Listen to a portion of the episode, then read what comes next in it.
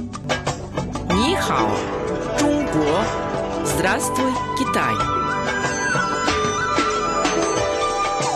Международное радио Китая, 100-серийная программа Нихао, Чунго, здравствуй, Китай.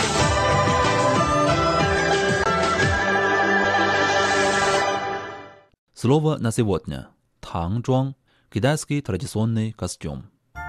Малин, я собираюсь участвовать в конкурсе на знание китайского языка среди иностранцев. Его даже будут транслировать по телевизору. Не посоветуешь, во что мне лучше одеться? Давай подумаем. Ну, раз это конкурс китайского языка, надень китайский традиционный костюм тангжуан. Он как раз подходит для этого случая.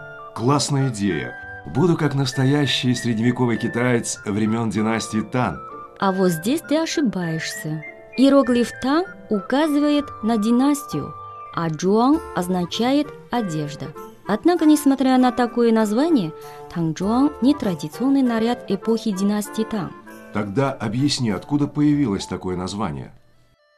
Дело в том, что во многих зарубежных городах были районы, где компактно проживали эмигранты китайского происхождения. В свое время эти районы у местных жителей получили название «Улица людей из Тан», а традиционный костюм, который носили китайцы, стали называть «Тангжуан», то есть одежда танских людей. Непонятно только, почему о китайцах говорили как о танских людях.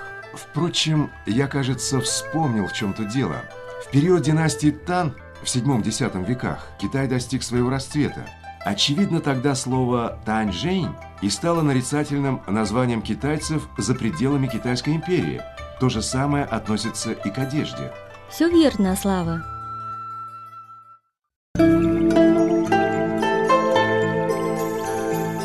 Цикл программ о китайском языке и китайской культуре «Здравствуй, Китай!» Ни хао, Чунго!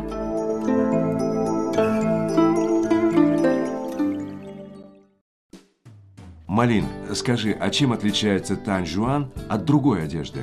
Считается, что тангжуан появился в результате постепенного видоизменения мужской куртки магуа, типично для эпохи Цин. Обычно ее носили поверх традиционного халата. Покрой тангжуан отличается несколькими особенностями. Это стоячий воротник, двуборная застежка посередине куртки, пуговицы обтягиваются тканью или делаются из материи, а рукава краятся как единое целое вместе с портами куртки, они пришиваются к ним. По-моему, танжуан еще можно назвать китайским национальным парадным костюмом. Думаю, что можно. Я сразу вспомнила саммит АТЭС 2001 в Шанхае. По традиции, в последний день работы саммитов все лидеры государств-участников бывают одеты в национальные костюмы страны-хозяйки форума. На шанхайском саммите это был именно Tangzhuang.